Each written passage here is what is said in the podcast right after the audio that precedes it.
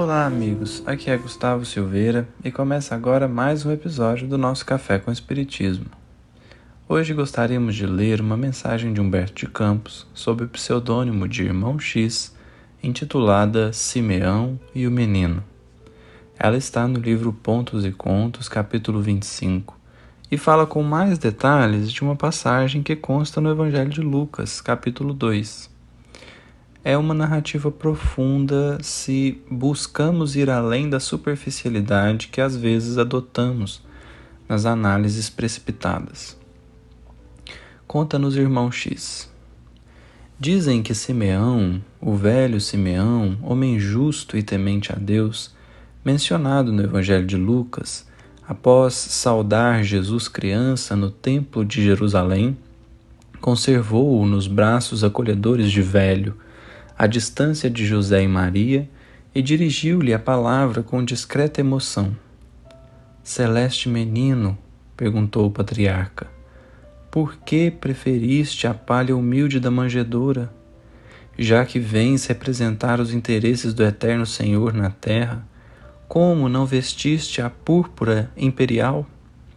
Como não nasceste ao lado de Augusto, o divino, para defender o flagelado povo de Israel? Longe dos senhores romanos, como advogarás a causa dos humildes e dos justos?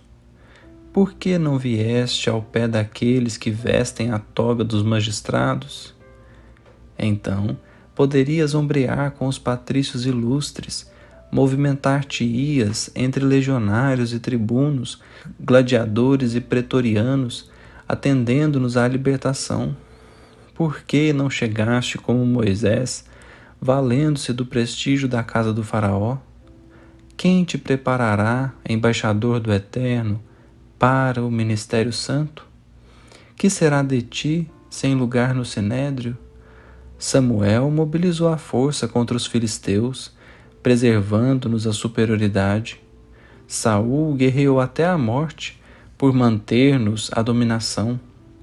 Davi estimava o fausto do poder Salomão, prestigiado por casamento de significação política, viveu para administrar os bens enormes que lhe cabiam no mundo.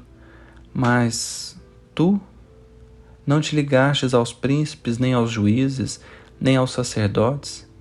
Não encontrarias outro lugar além do estábulo singelo? Jesus menino escutou, mostrou-lhe sublime sorriso, mas o ancião, tomado de angústia, contemplou mais detidamente e continuou: Onde representarás os interesses do Supremo Senhor? Sentar-te-ás entre os poderosos? Escreverás novos livros da sabedoria?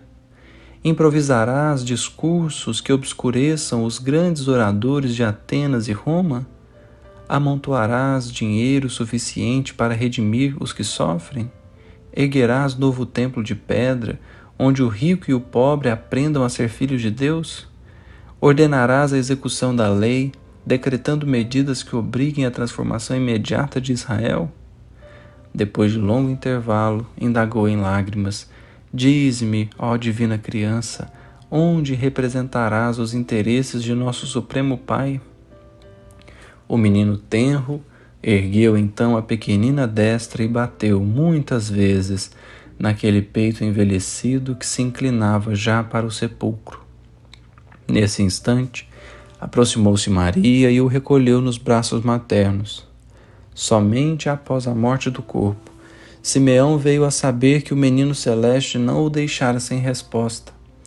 O infante sublime, no gesto silencioso, quisera dizer que não vinha representar os interesses do céu, nas organizações respeitáveis, mas efêmeras da terra. Vinha da casa do Pai justamente para representá-lo no coração dos homens. Por mais óbvia possa parecer a resposta, a tal ponto de pensarmos que os questionamentos de Simeão são ingênuos, é preciso ponderar que ainda hoje julgamos os poderes e aparatos humanos como indispensáveis para a implantação e a propagação do reino de Deus na terra. A nossa grande tarefa é aliar a nossa vontade com aquilo que aprendemos do Evangelho. Todo o resto é jogo de interesse ou desdobramento natural dessa tarefa. É preciso, portanto, se atentar ao coração, pois somente o sentimento pode verdadeiramente erguer as nossas almas para Deus. Um grande abraço a todos e até o próximo episódio do Café com Espiritismo.